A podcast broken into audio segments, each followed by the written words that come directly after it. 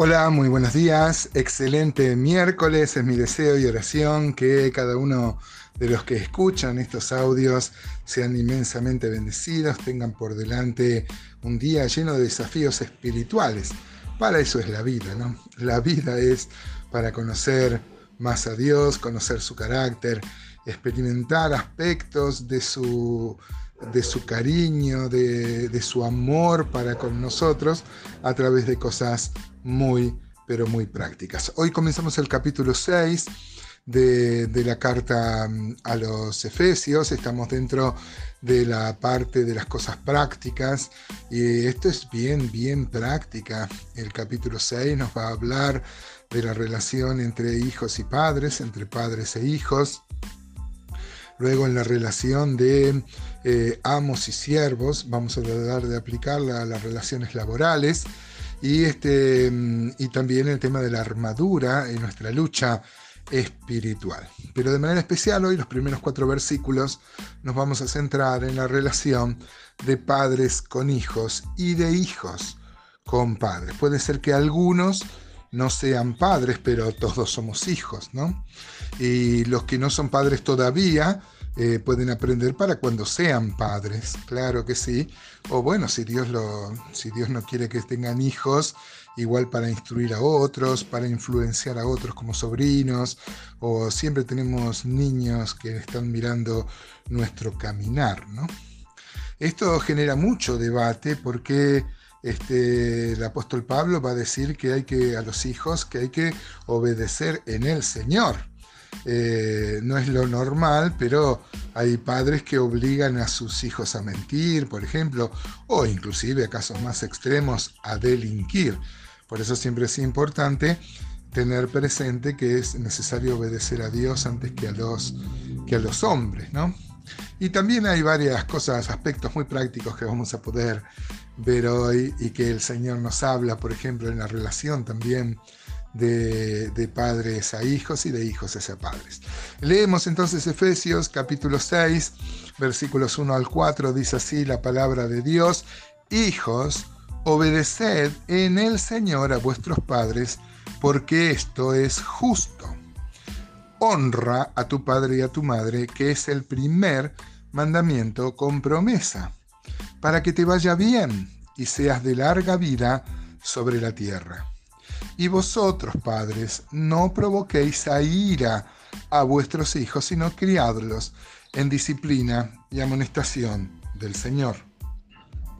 Luego de que el apóstol Pablo se haya, haya enfatizado, haya hecho centro en la relación del esposo con la esposa, ahora pasa a la otra relación de prójimos más prójimos que tenemos, que son nuestros hijos. Note que primero le habla a los hijos y no le dice a los padres que le digan a los hijos que deben obedecer.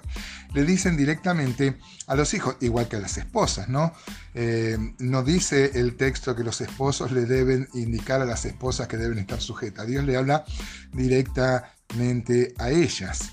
Eh, bueno, acá a los hijos también le dice hijos obedecer, pareciera más duro que estar sujeta de lo que Dios le exigía a, los, a las esposas. Obedecer es un término militar también y tiene que ver, eh, o sea que la responsabilidad de los hijos es obedecer. Y acá dice, porque es justo. Note que este, no es que obedecer a vuestros padres eh, si son buenos o porque esto es bien visto ante la sociedad. No, obedecer porque esto es justo. En, en Colosenses 3:20 muchas veces vimos que en la otra carta de la cárcel, eh, eh, como Colosenses, que ya vamos a, llegar, y también Filipenses, hay muchas similitudes entre la carta a los Efesios y la carta a los Colosenses. En Colosenses 3:20 se dice, hijos, obedeced a vuestros padres en todo. Y acá dice, en el Señor. Eh, nosotros sabemos, Hechos 5.29 dice que es necesario obedecer a Dios antes que a los hombres, ¿no?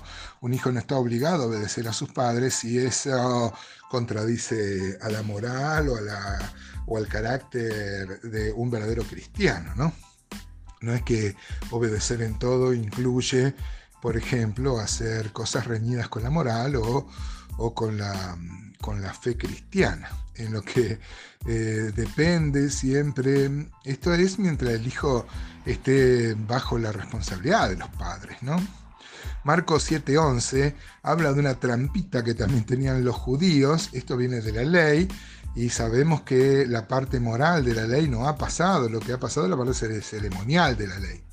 Pero Marcos 7:11 dice, eh, bueno, el, 10 decía que la ley dice honra a tu padre y a tu madre. La palabra honra tiene que ver con el sustento económico también, hay que decirlo esto.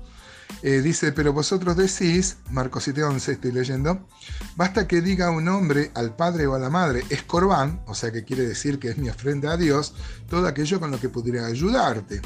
Y no lo dejáis hacer más por su padre o por su madre, invalidando la palabra de Dios con vuestra tradición que habéis transmitido, y muchas cosas hacéis semejantes a esta. Note, la ley mandaba que había que honrar al padre y a la madre no hacerle pasar ninguna necesidad. Hoy vemos tristemente como muchos, un padre puede criar y sostener y alimentar a 10 hijos y 10 hijos no pueden alimentar a un padre, por ejemplo, a una madre, ¿no?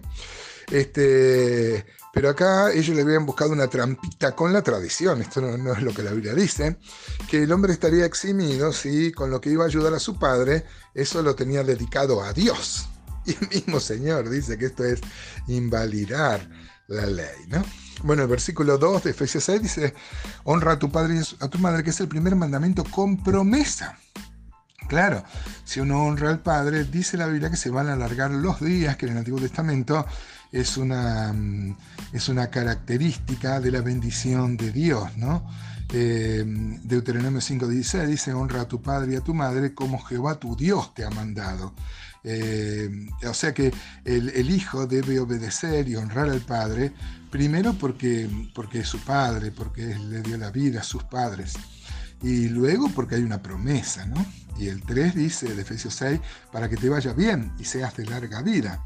Siempre hay una, hay una, hay una bendición especial para el que obedece, ¿no? Proverbio 10:27 dice, el temor de Jehová aumentará los días, mas los años de los impíos serán acortados. No este, esto no quiere decir que todo aquel que fallece joven quiere decir que no honró a sus padres, pero hay una promesa acá eh, adicional para honrar a los padres. Ahora, en la contraposición, el 4 dice, vosotros padres no provoquéis a ira a vuestros hijos, sino criadlo en disciplina y amonestación del Señor. Eh, los padres muchas veces abusan de esto y eh, requieren de los hijos una obediencia y una sujeción que ellos no inspiran con una autoridad espiritual. Eh, hay tres E que podemos decir a los padres. Los padres deben enseñar a los hijos, Deuteronomio 6 dice eso, pero luego ser ejemplo, ¿no? Este, es muy importante ser ejemplo en las cosas buenas que le vamos a requerir a nuestros hijos. No podemos exigirle a nuestros hijos que tengan una conducta que no tenemos nosotros, ¿no? Como padres. Y luego el estorbo, ¿se acuerdan el caso? Las tres E, digo, enseñanza, ejemplo y estorbo. Em, a veces tenemos que estorbar la vida mientras estén bajo nuestra autoridad para no consentir que sigan un camino de, error como hizo Elí con, sus hijos. Samuel le va a recriminar que, mm, que, sus hijos eran terribles, pero lo que le recrimina es que lo que le recrimina es que no lo había estorbado. Ojalá, hermano, podamos eh, vivir esta relación de padres e hijos en la dimensión espiritual que la Biblia nos enseña.